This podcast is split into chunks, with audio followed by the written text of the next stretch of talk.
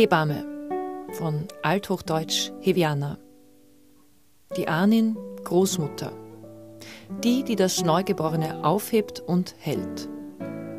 Hebamme ist die Berufsbezeichnung für nichtärztliche Personen, die während der Schwangerschaft, der Geburt, während des Wochenbetts und auch noch später die Schwangeren oder Wöchnerinnen beraten und betreuen.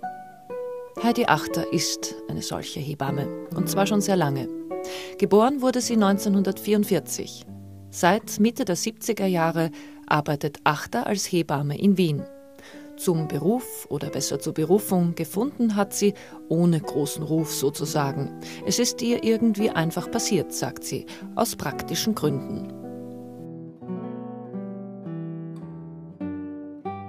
Ich war früher Schneidermeisterin und dann habe ich halt meinen Mann kennengelernt, der ist Arzt geworden und wir sind nach Schweden eine Zeit lang gegangen. Also ich bin mit, ich habe in dem Schneiderberuf nicht arbeiten können und dann habe ich mir einfach überlegt, wir wollten eigentlich Entwicklungshilfe machen und dann habe ich mir halt überlegt, was könnte ich da machen und Krankenschwester war gerade nicht meines.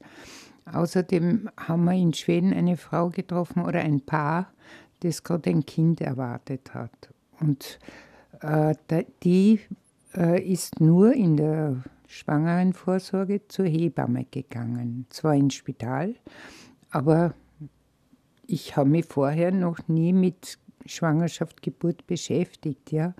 Und ich habe diese Frau, das war auch eine Österreicherin, so tut man sich heute lieber also gleich mal solidarisieren oder halt befreunden. Und dann bin ich mitgegangen und dann haben wir eigentlich gedacht, eine Hebamme, ja, die ist sehr selbstständig, hat mit gesunden Menschen zu tun.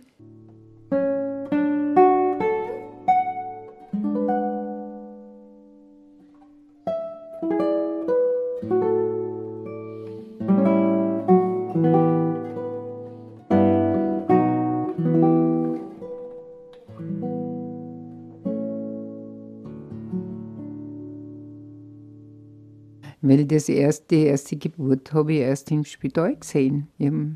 Und ich habe vorher, gut, vielleicht habe ich was mitgebracht. Ich bin am Land, am Bauernhof aufgewachsen.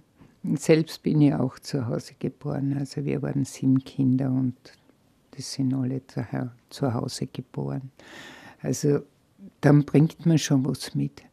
Allerdings war die erste Geburt für mich eher ein bisschen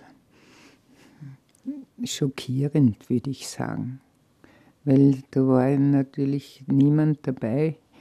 Die Frauen wurden sehr alleine gelassen.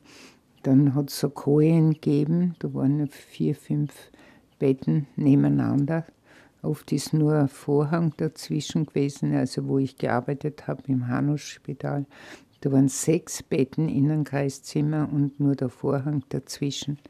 Also es war eigentlich unzumutbar. Ja. Es, es hat sich alles so gefügt, dass zum Beispiel 1978 ähm, Le Boyer eine Bewegung in die Gang gesetzt hat, die sanfte Geburt. Und es hat gerade zusammengefallen mit, der Schwang mit meiner ersten Schwangerschaft. Und da war ich halt irgendwie voll dabei in Arbeitskreisen und so weiter verbreiten. Also Geburtsvorbereitungskurse, das hat es vorher auch nicht für Paare gegeben, sondern das hat alles angefangen. Damals gab es nur drei Hebammen in ganz Wien, die Hausgeburten begleitet haben.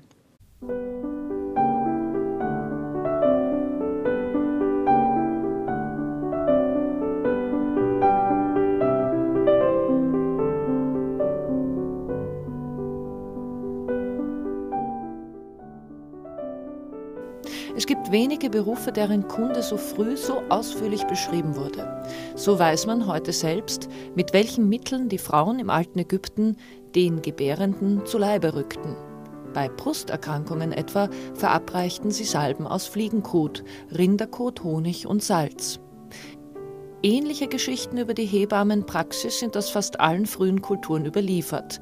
Aus Babylonien, Palästina, China, Japan, Indien und Mittelamerika und aus Germanien, wo es die Hebammen fast bis zum Rang von Priestern brachten.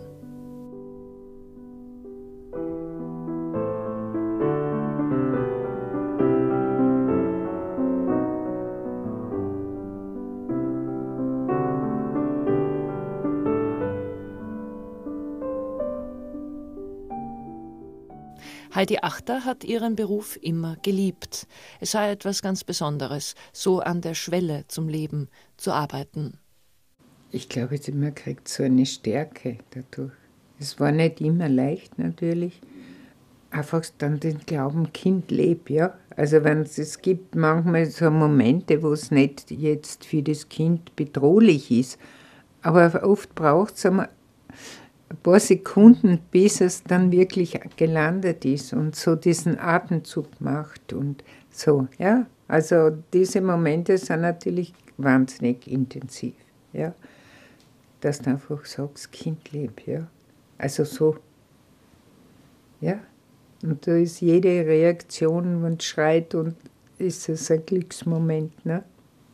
Man darf nicht glauben, dass ein Kind dann stirbt. Warum? Wenn bis dorthin, bis zum Geburtsmoment alles in Ordnung ist, dann habe ich halt das Vertrauen gehabt, warum soll es dann plötzlich sterben? Ja, es braucht vielleicht einen Moment des Übergangs. Ja, so, bis es dann wirklich da ist. Ja, und da kann man es ja auch was äh, massieren und, und streicheln und natürlich auf den Körperkontakt der Mutter, das ist ja auch wichtig, Mutter-Kind-Beziehung, dass man es halt einfach der Mutter zur Haut auf Haut Kontakt und dass die Mutter auch äh, einfach, ja, du bist jetzt da, also so ein Glücksgefühl, aber nicht zu zweifeln haben, dass da was sein könnte. Ja? Das muss man einfach schauen, dass da Einheit bleibt und das hilft ja auch dem Kind. Ne? Es sei der magischste Moment, wenn die Mutter ihr Kind an sich nimmt. Diese erste Begegnung dieser beiden Leben. Als Hebamme dürfe sie da dabei sein, sagt Heidi Achter, zurückgezogen. Ein Geschenk. Zum auf die Tränen kommen mhm. oder einfach so innere Freude, so Wärme hochgestimmt. Das, es ist unterschiedlich. Manche sind natürlich schnell kommen, ist es vielleicht weniger. Ja, aber emotional ist immer, wenn ein Kind kommt. Da, da hast vielleicht zwei Stunden vorher noch das Gefühl, ja, so bei mir die Gedanken, ja, das schaut groß aus, das Kind und so. Ne? Und dann ist es wie ein Wunder. Ihr Kinder haben fünf Kilo gehabt. Und es geht durch, darum fragst dich, wie das funktioniert. Ja? Also es ist unglaublich drum, also ob es groß oder klein ist oder so, ähm, das ist eigentlich spielt keine Rolle, ja. Sondern es ist einfach ein Vertrauen und natürlich, ich habe schon auch hin und wieder so eine Situation gehabt, zum Beispiel eine Frau, da hat man gemerkt, das Kind ist klein, es wächst nicht so. Aber der Gynäkologe hat gesagt, drei Wochen vorher, das kann ruhig jetzt zu Hause kommen, weil das gibt ja eine Begrenzung. Also maximal drei Wochen vor dem Termin bis 14 Tage nachher. Und das ist dann ziemlich genau drei Wochen vorher gekommen. Und das war so klein, ich habe das nicht rauflegen können, sondern nur in die Leiste, da in die, in die Beuge hinein und dann hat es kaum was gemacht. Also das ist ja stressig. Und man, ich habe ja ein Sauerstoffgerät mit und wir sind ausgebildet so zum Reanimieren. Aber da war die Nabelschnur so kurz und das Baby, ich glaube, es hat zwei Kilo gehabt oder was.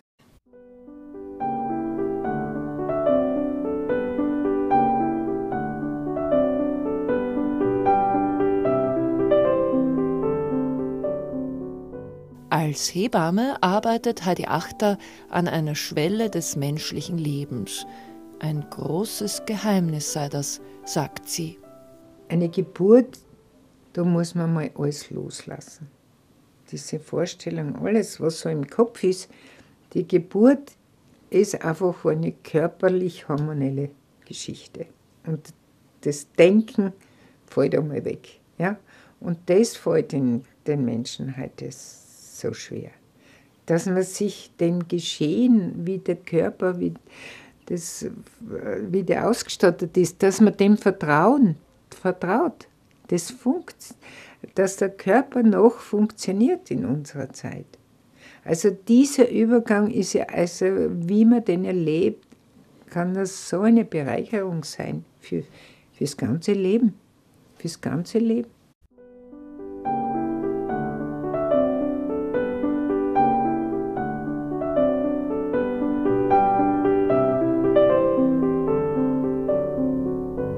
Sagen wir mal, das so bewusst erleben zu können.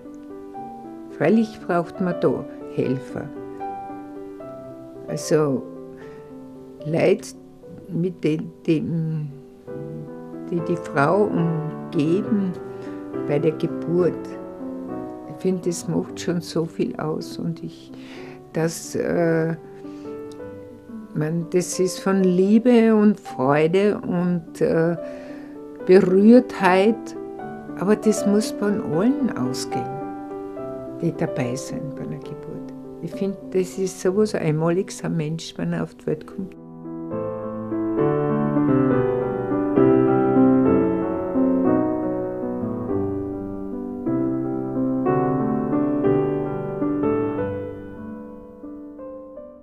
In der Krankenpflegeschule wusste ich, dass ich auf jeden Fall mit Sterbenden arbeiten will weil wir hatten eine Lehrschwester, die hat uns unterrichtet in Sterbebegleitung und das war eher ungewöhnlich, weil das gab es damals noch gar nicht im Lehrplan. Und da wusste ich genau, das ist meins. Und Tod und Sterben war schon als Kind Thema bei mir. Also meine Großmutter ist gestorben, zu Hause aufgebahrt, wir als Kinder drumherum. Meine kleine Schwester ist zu Hause gestorben, drei Tage nach der Geburt. Die war auch aufgebahrt zu Hause. Also der Tod war einfach ein Teil des Lebens schon als, als Kind oder als Jugendliche. Und da wusste ich, ja, das mache ich irgendwann.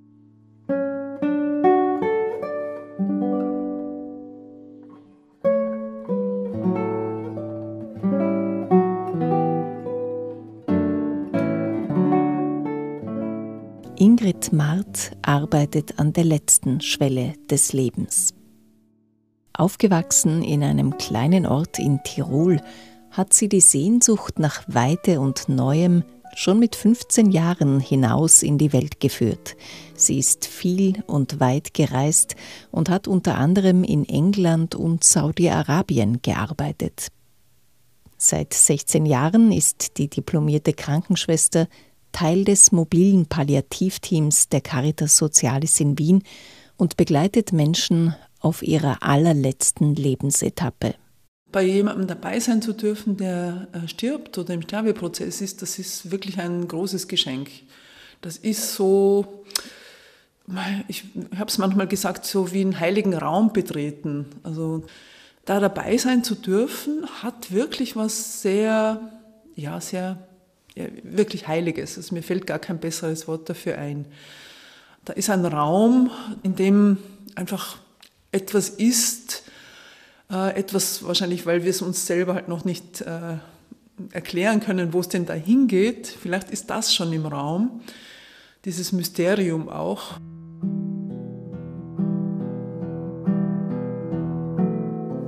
Dieses Mysterium, das letzte große Geheimnis.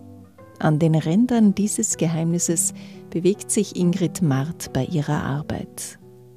Im mobilen Palliativteam der Caritas Socialis arbeiten Pflegepersonen, Ärztinnen und Ärzte, Physiotherapeutinnen, Psychotherapeutinnen und Seelsorgerinnen. Sie betreuen schwerkranke und sterbende Menschen zu Hause und unterstützen deren Angehörige. Wir orientieren uns an den Bedürfnissen und an den Wünschen von Betroffenen. Die sind sozusagen unsere Auftraggeber. Was die möchten, das machen wir. Also vorausgesetzt, wir, wir sind dazu fähig und in der Lage natürlich. Aber die zweite Seite ist dann auch, dass wir Angehörige und Zugehörige möglichst in ihrer eigenen Kompetenz halt unterstützen, dass sie das auch gut schaffen.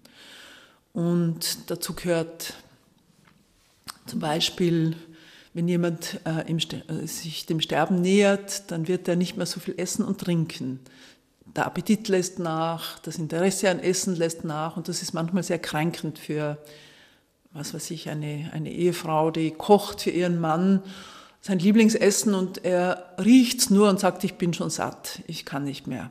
Und sie fühlt sich vielleicht dann äh, ja, unverstanden und er wollte das doch und isst es dann nicht. Dass wir dann einfach wirklich erklären, wie das ist und warum er das nicht kann und dass sie vielleicht dann die Tür zumachen soll zur Küche, damit er nicht das Essen schon vorher riecht und ihm dann eine kleine Portion bringt, auf einem schönen großen Teller angerichtet und dann isst er vielleicht doch zwei Löffel. Und wenn er das tut, freut er sich in diesen zwei Löffeln. Also diese Dinge sind immer wieder Thema. Oder muss jemand unbedingt jeden Tag waschen? Nein, muss er nicht. Es reicht, wenn er die notwendige Pflege macht, die, um sich wohlzufühlen, das Gesicht, äh, von mir aus den Intimbereich oder was auch immer, halt zum Wohlbefinden beiträgt. Oder wenn jemand sagt, ähm, also am liebsten hätte ich jetzt äh, nur mehr ein Bier, sonst habe ich keine Lust mehr auf irgendwas anderes. Ja, aber es geht doch nicht. Ähm, dann nimmt er Medikamente noch. Alles geht. Natürlich geht auch ein Bier. Also in dieser Zeit ähm, gibt es ehrlich gesagt nichts, was nicht möglich ist. Und also wir schauen dann auch manchmal, dass wir ganz kreativ werden. Wir machen dann halt vielleicht, wenn jemand nicht mehr wirklich trinken kann, sondern nur mehr lutschen kann, dann machen wir halt so kleine ähm, Eiswürfel mit Biergeschmack, also mit einem Bier, das man einfriert. Und da kann man ganz, ganz kreativ werden und äh, ganz viel machen. Und weniger ist oft mehr. Also was auch vielleicht wichtig ist, die Sinneseindrücke werden intensiver. Jemand, der sterbend ist, also da ist der Sehsinn einfach auch so sensibel, dass man aufpassen muss, dass das Licht nicht zu grell ist oder zu hell ist, äh, dass es eher gedämpft ist, dass man nicht zu laut redet, weil der Hörsinn natürlich auch geschärft ist, dass man leiser redet und auch was man sagt, also Erbschaftsstreitigkeiten am Sterbebett, nichts, was nicht vorgekommen wäre schon, aber sehr, sehr ungünstig, weil man den Sterbeprozess von Menschen da einfach auch wirklich negativ beeinflussen kann. Die Umgebung möglichst ruhig halten, gestalten, Kinder nicht fernhalten. Für Kinder ist, ist ganz, ganz wichtig, dass Kinder das auch mitkriegen, dass Kinder sehen, Menschen sterben. Halt kindgerecht vorbereitet, je nachdem, wie alt das Kind ist.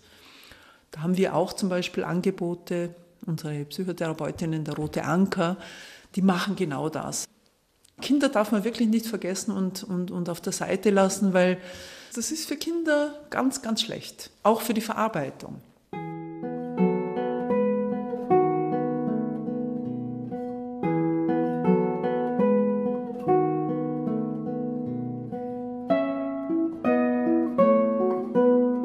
Es gibt Menschen, die nach der Diagnose einer schweren, unheilbaren Krankheit einfach auf den Tod warten, sagt Ingrid Marth. Andere nutzen die Zeit, die ihnen bleibt, intensiv. Ingrid Marth erinnert sich an einen jungen Mann, den sie drei Jahre lang begleitet hat. Er hat bis zuletzt für seine Ausbildung gelernt und viel Neues ausprobiert. Obwohl er wusste, dass seine Lebenszeit begrenzt ist, hat er sich nicht am Leben hindern lassen. Dann hat er gut sterben können, sagt Ingrid Marth.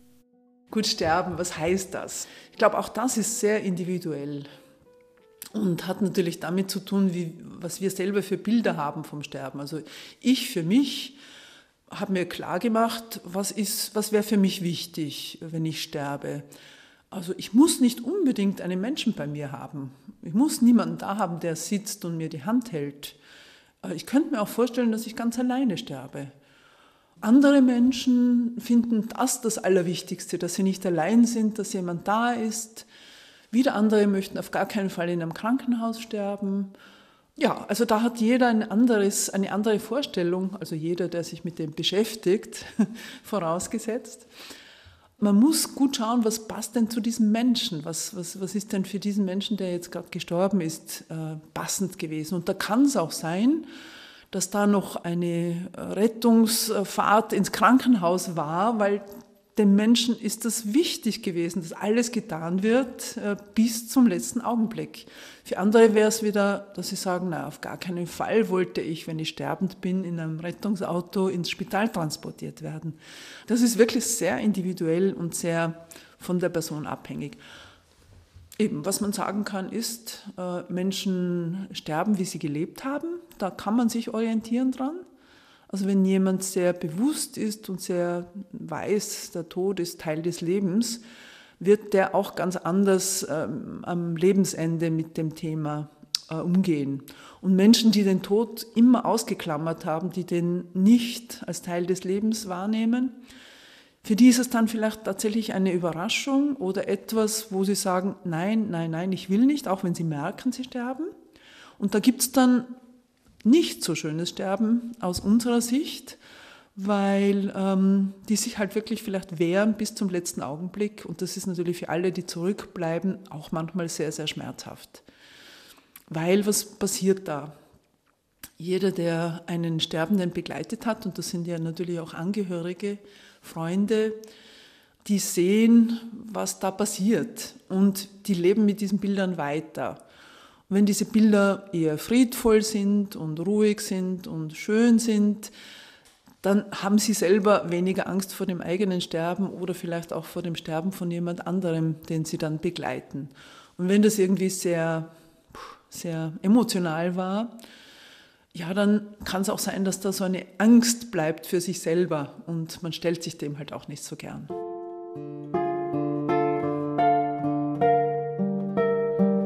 Sich der eigenen Vergänglichkeit zu stellen, ist wichtig für das Leben. Das hat Ingrid Marth durch ihre Arbeit an der letzten Schwelle des Lebens gelernt. Wenn man den Tod nicht aus dem Leben ausschließt, dann kann man ganz, ganz viel an eigener Lebensqualität oder Lebensfreude auch gewinnen. Also meine Erfahrung ist, dass wenn man den Tod ausklammert und als äh, Bedrohung sieht, als Gespenst, das im Leben irgendwie äh, über allem drüber liegt, mit dem man nichts zu tun haben will, dann wird es umso mächtiger, je, je länger man es im Verborgenen hält. Also alles, was irgendwie so äh, im Dunkeln, im Verborgenen bleibt, äh, beängstigt und macht, macht, macht Angst und, und, und wird, wird einfach ziemlich übermächtig. Wenn man es hervorholt und anschaut, wenn man so das Licht drauf richtet, merkt man plötzlich, ah, das ist ja gar nicht so beängstigend. Und meine Ermutigung an Menschen ist, dass sie den Tod nicht aus dem Leben ausschließen, weil er ist keine Option. Also wir alle werden sterben, wir alle sind endlich. Und wenn ich das eben aus meinem Leben nicht ausschließe, kann ich nur gewinnen, weil wenn ich jetzt mein Leben in Fülle lebe, einfach weiß, die Zeit ist begrenzt, ich sollte sie nutzen und je besser äh, ich mit den Dingen auch äh, in meinem Leben klarkomme, desto leichter kann ich dann auch das Leben loslassen und, und, und gehen lassen. Aber dafür muss ich mal ins Leben kommen und dafür muss ich mein Leben wirklich in die Hand nehmen. Und dann entwickle ich auch Dankbarkeit und Zufriedenheit und Freude ähm, weil ich weiß, das ist keine Selbstverständlichkeit. Also Tod bedeutet auch, äh, ganz nahe am Leben zu sein. Und deswegen Ermutigung, da einfach hinzuschauen und das Leben in die Hand zu nehmen mit all seinen Facetten. Und da gehört der Tod eben auch dazu.